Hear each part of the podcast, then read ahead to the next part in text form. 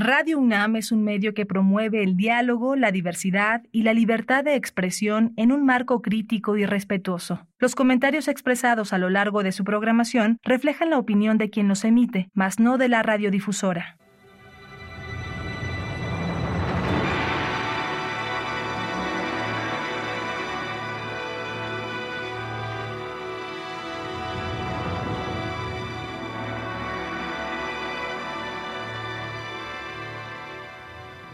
Radio Universidad Nacional Autónoma de México presenta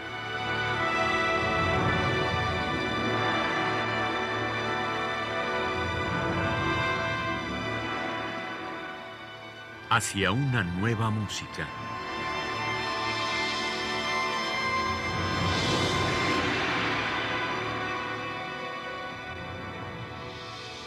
Programa a cargo de Ana Lara.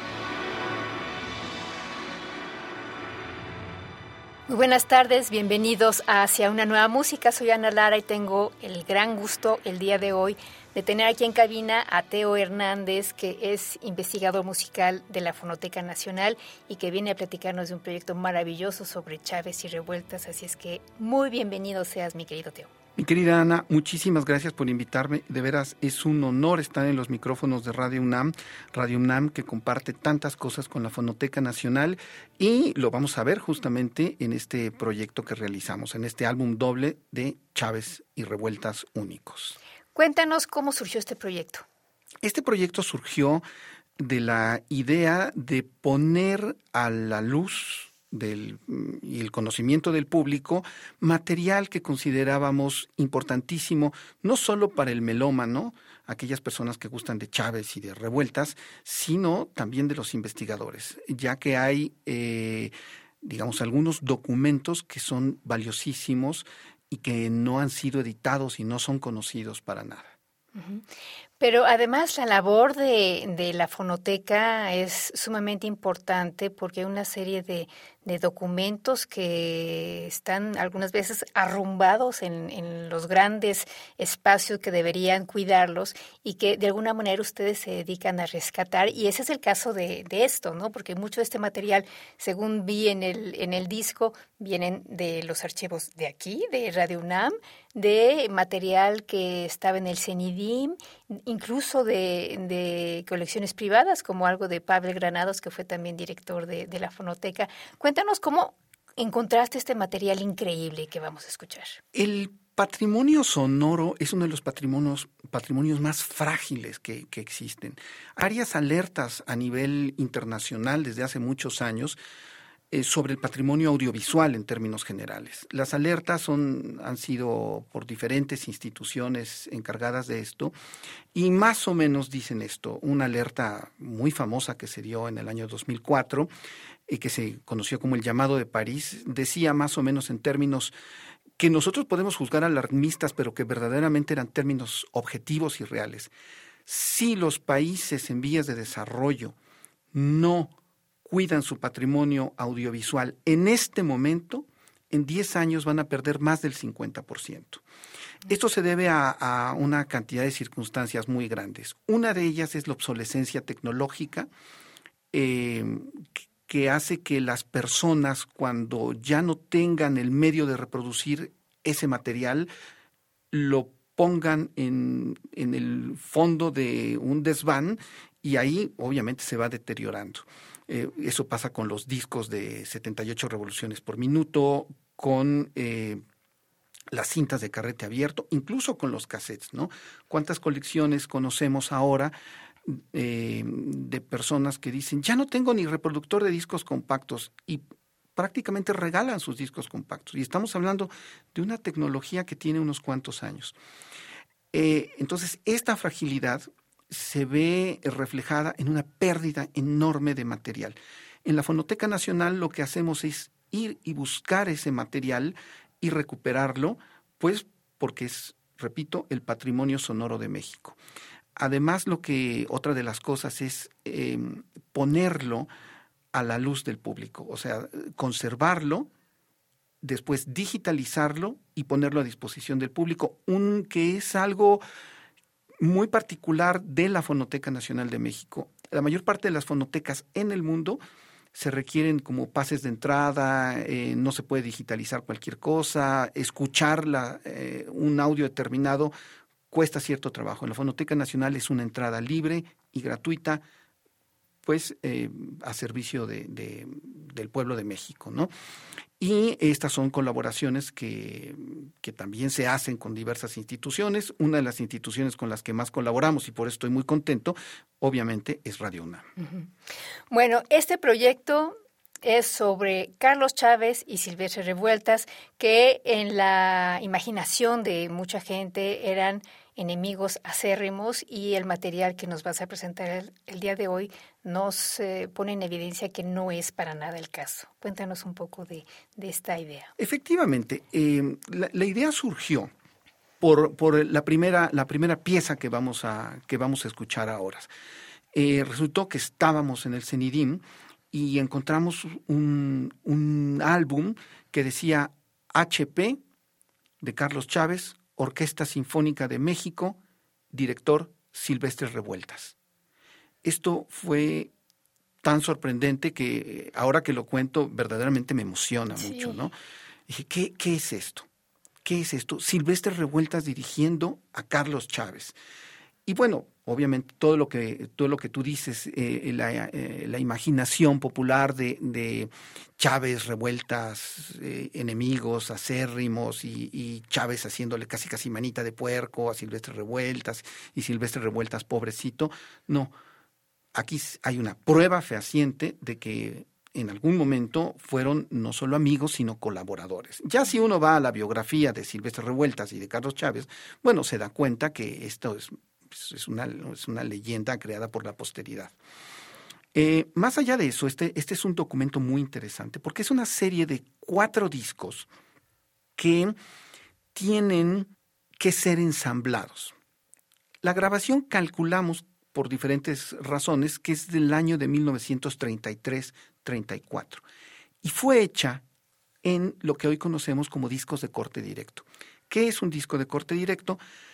La forma de grabar antiguamente era poner un disco de pasta virgen, poner la, la, música y llevarlo a un, las vibraciones, llevarlos a una aguja que iba a cortar el disco. O sea, también se le conocen discos instantáneos, porque una vez que acababa la pieza, pues el disco ya quedaba listo para ser reproducido.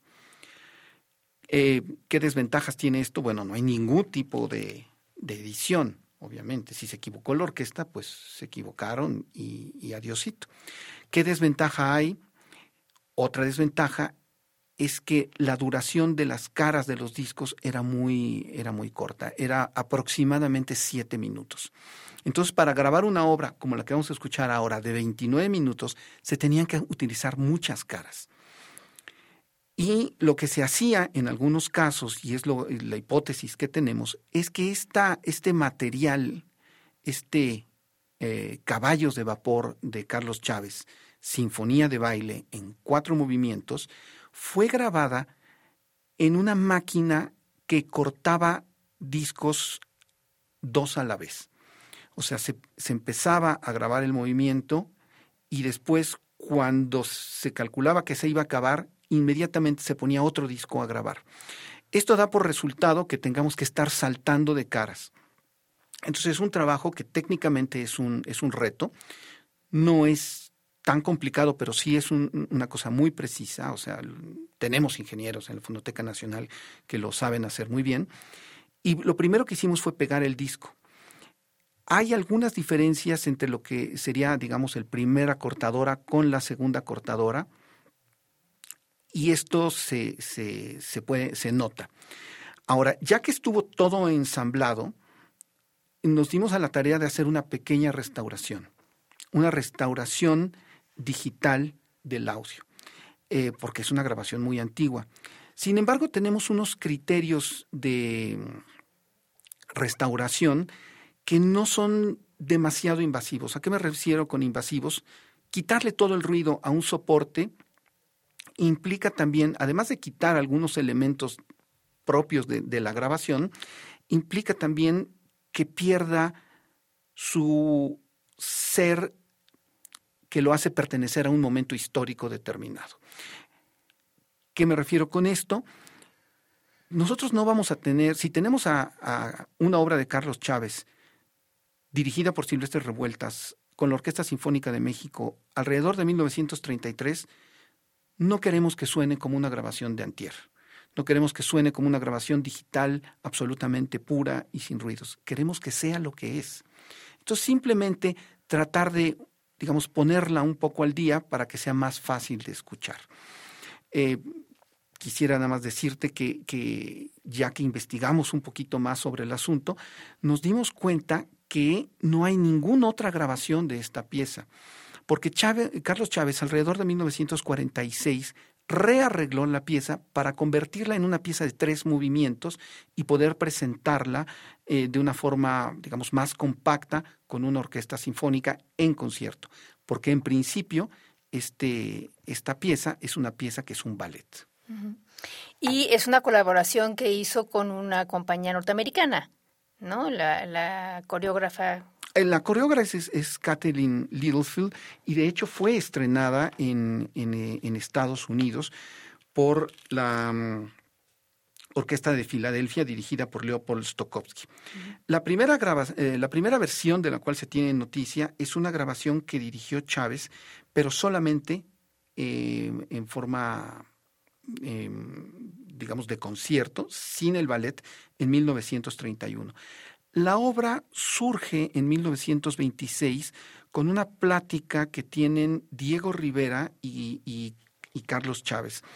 Eh, me gustaría leer lo que, lo que opina Diego Rivera acerca de esto y cómo le surgió la idea. ¿no? Dice, HP, esto lo dice Diego Rivera, es una producción que significa la plastificación de la música en la danza y en la escenografía.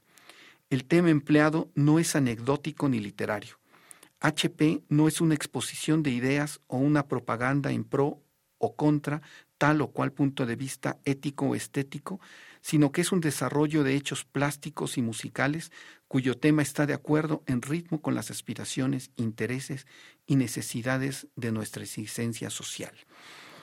Todavía tenemos aún, bueno, una etapa de, de, la historia de México que es muy combativa en el sentido social, un Chávez muy joven, 1926, o sea, tiene 26, 27 años, que todavía tiene esta, esta vinculación con los movimientos sociales que de alguna forma se van a ir limando poco a poco y se van a ir transformando estos, esta, esta combatividad de Chávez, ¿no?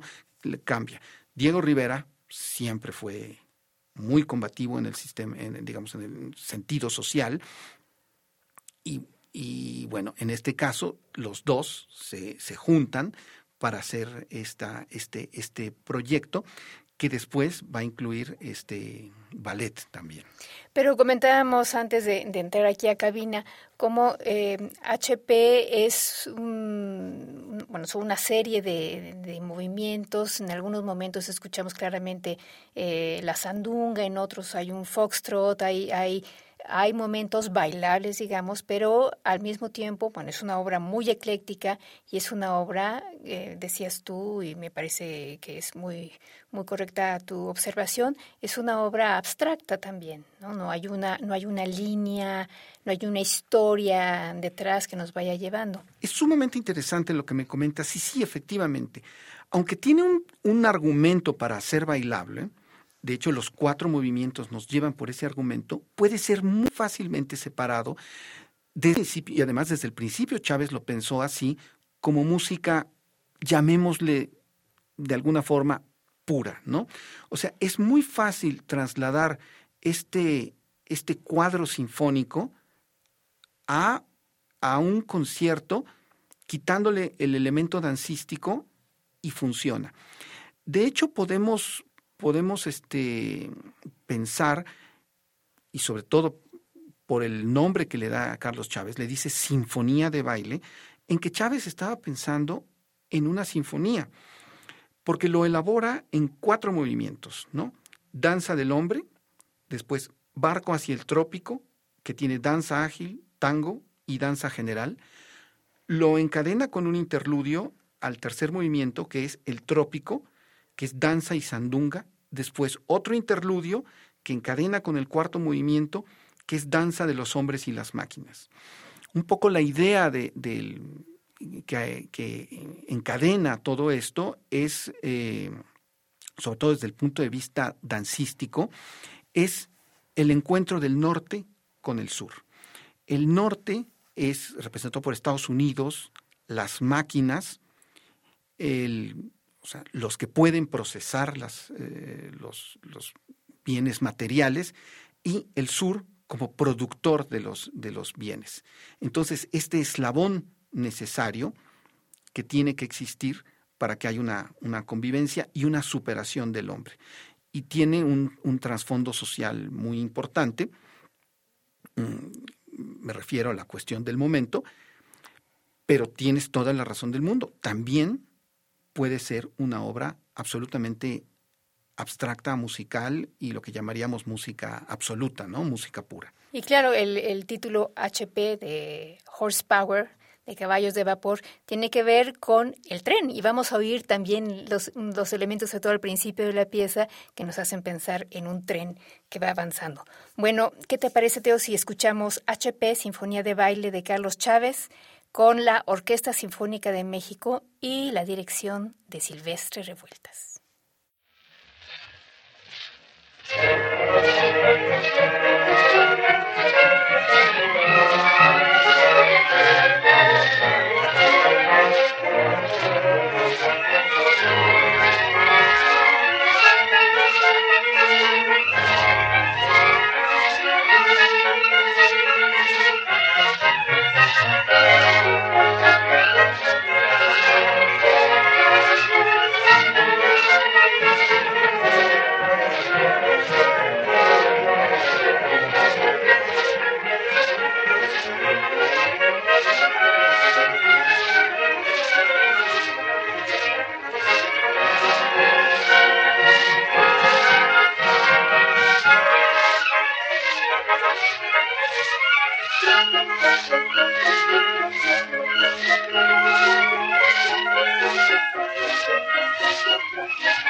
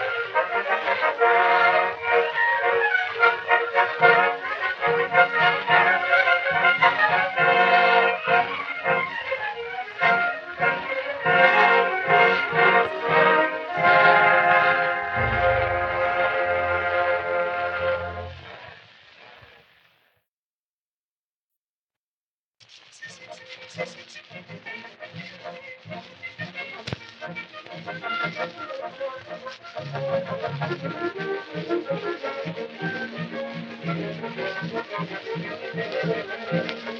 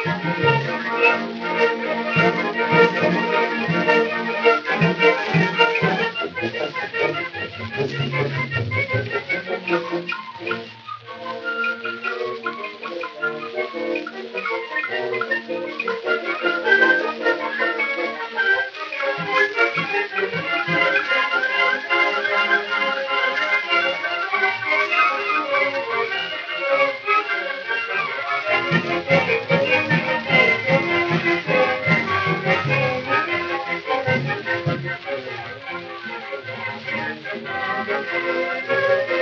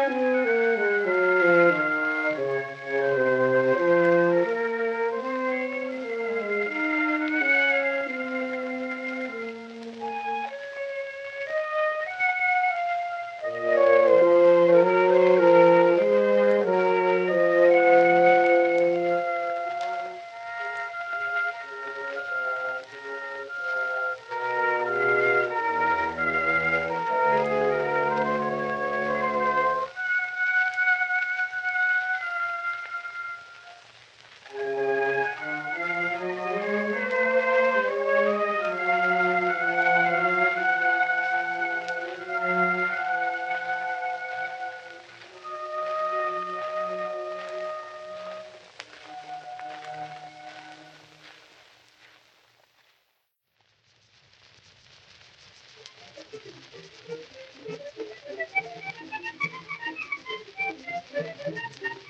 you.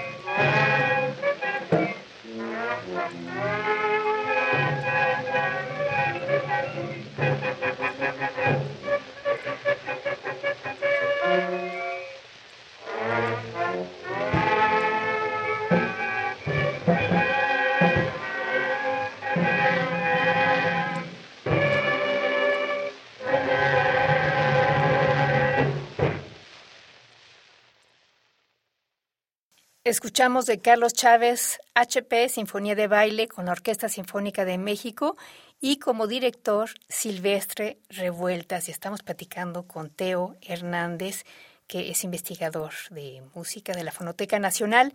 Y bueno, yo decía que oía un tren, pero tú me dices que no es un tren, sino es un barco.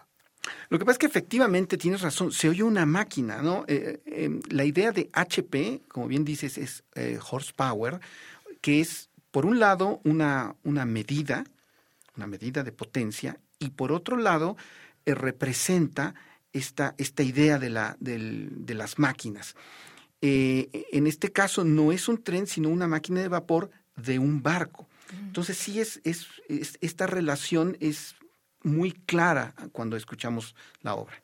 Y bueno, y justamente hablando de ferrocarriles, la siguiente obra es el himno ferrocarrilero de Silvestre Revueltas. Cuéntanos de esta pieza. Ay, bueno, esta pieza también es, eh, fue sorprendente, porque mm, Silvestre Revueltas, bueno, todos sabemos, vivió, vivió muy pocos años y eh, la música que conocemos de Revueltas siempre la, la, la vinculamos, digamos, con el nacionalismo mexicano. Y también hizo un revueltas, hizo música para el público general. Hizo varias obras, eh, por ejemplo, estos, estos pequeñas porras que hizo para, para mm, cuando fue a España. Y también hace este himno ferrocarrilero. Revueltas le gustaban mucho los ferrocarriles y bueno, también tiene que trabajar para, para, para vivir y trabaja en el cine. Y le proponen que haga eh, pues música para la, para la película El himno ferrocarrilero. No hace toda la música, también hay música de, de Manuel Esperón, pero es una, es una película que se llama La Bestia Negra.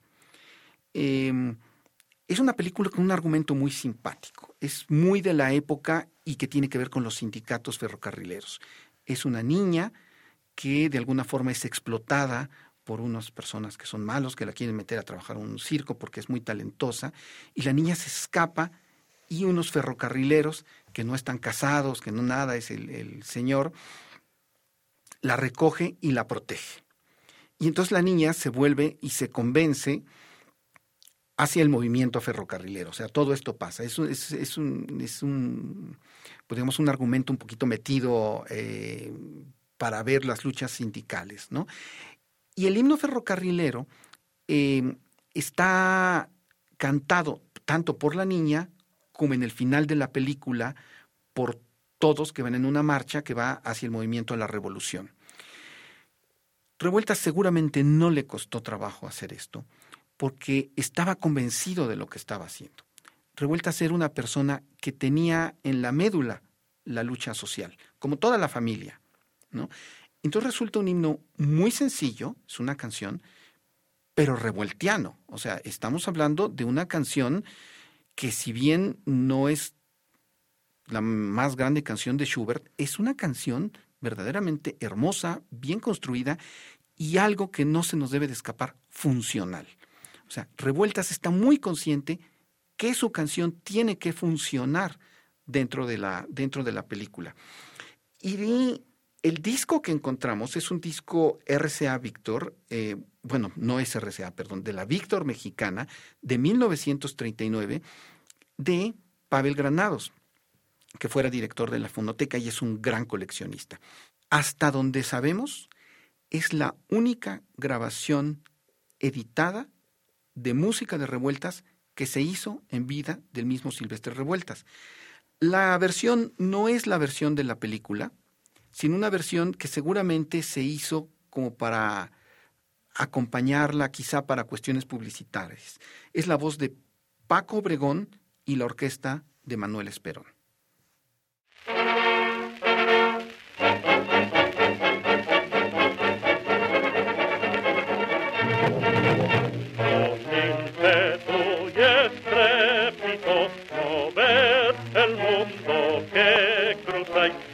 Y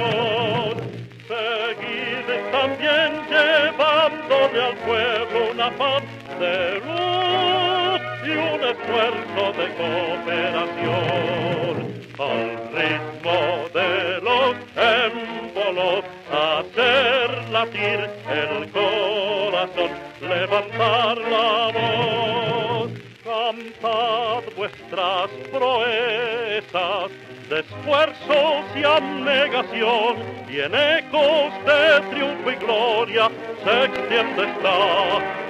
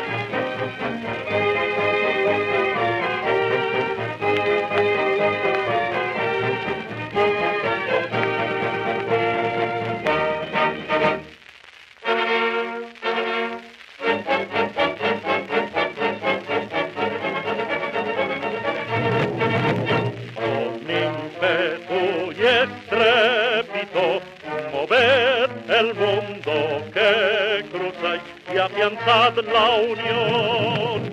Seguir también llevándole al pueblo una paz de luz y un esfuerzo de cooperación. Al ritmo de los émbolos, hacer latir el levantar la voz. Cantad vuestras proezas de esfuerzos y abnegación, y en ecos de triunfo y gloria se extiende esta canción. Y al mundo ferroviario vuestro fervor, llevadle en estos cantos la voz de la nación. Escuchamos de Silvestre Revueltas el himno ferrocarrilero con la orquesta Manuel Esperón y la voz de Paco Obregón. Y estamos platicando con Teo Hernández, investigador musical de la Fonoteca Nacional. Y eh, bueno, con eso terminamos el primer programa. Em, nos decías que, que, este himno ferrocarrilero eh, lo, encontraron en un disco que pertenece a, a Pavel Granados, pero este, ¿qué, qué, qué tanto material se encuentran así, a veces en cinta, a veces en disco, eh, en, concreto en este, en este proyecto tan, tan interesante, porque hay material de todos lados? Este proyecto fue surgiendo precisamente por esto que mencionas. Surgía una grabación, la primera que surgió fue esta de HP, la restauramos y después fueron surgiendo otras. Eh, que, vamos a escuchar en el próximo programa, ¿no? Fue, fue surgiendo el estreno de, de Noche de los Mayas, por ejemplo, que no vamos a escuchar, eh, esta grabación del himno ferrocarrilero, el Prometeo, también única grabación que existe a nivel mundial. Y entonces pensamos, ¿por qué no a partir de este vínculo que encontramos en esta primera pieza que escuchamos, Chávez Revueltas, ponerlos a dialogar incluso musicalmente. Entonces decidimos hacer un álbum de dos discos que tuviera la música de estos dos grandes compositores, no como opositores, sino como grandes talentos de la composición y de la dirección dialogando entre ellos. Sí, contemporáneos. Y este es un disco que, que no está a la venta, ¿verdad, Teo? Se, se puede escuchar si uno va a la fonoteca. Eh, sí, efectivamente. De hecho, va a estar en línea. Ajá. nos hemos encontrado, mi querida Ana, que aproximadamente 80-90% de la música que se escucha a nivel mundial se escucha en línea. Entonces, tener un disco es, pues, físicamente es prácticamente para los nostálgicos como nosotros, ¿no? Pero sí hace falta tenerlo. Sí. Entonces, tenemos un disco que es un tiraje absolutamente limitado, de hecho no se vendió, se, se, se regaló, patrocinado, y aquí sí quiero decirlo, por eh, la colección Carlos Chávez, que son Ana Prieto y Hanna Angulo, y Clemente, que viene, que viene, que es chiquito todavía, ¿no? Pero que le va a quedar esa enorme responsabilidad. Y ellos fueron los que dijeron, bueno, adelante, aquí, aquí no hay pleito. Aquí lo que hay es colaboración entre todos los sectores. Y está la colección Carlos Chávez, eh, por supuesto, la maestra Eugenia Revueltas, que nos, que nos dio los permisos, está el CENIDIN, están, este, bueno, Radio UNAM, como vamos a poder verlo, y diferentes coleccionistas. Pues muchísimas gracias, querido Teo, por esta interesantísima plática. Los invitamos la próxima semana a continuar con, este tema tan fascinante que es la relación de dos contemporáneos geniales, Carlos Chávez y Silvestre Revueltas.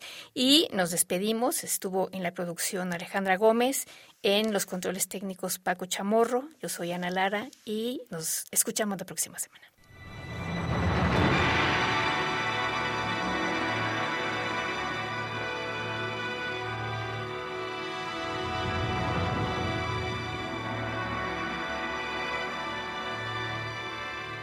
Radio Universidad Nacional Autónoma de México presentó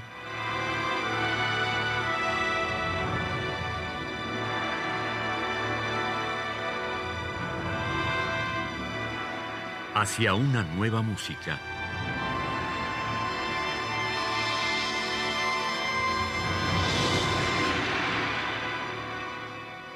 Programa a cargo de Ana Lara.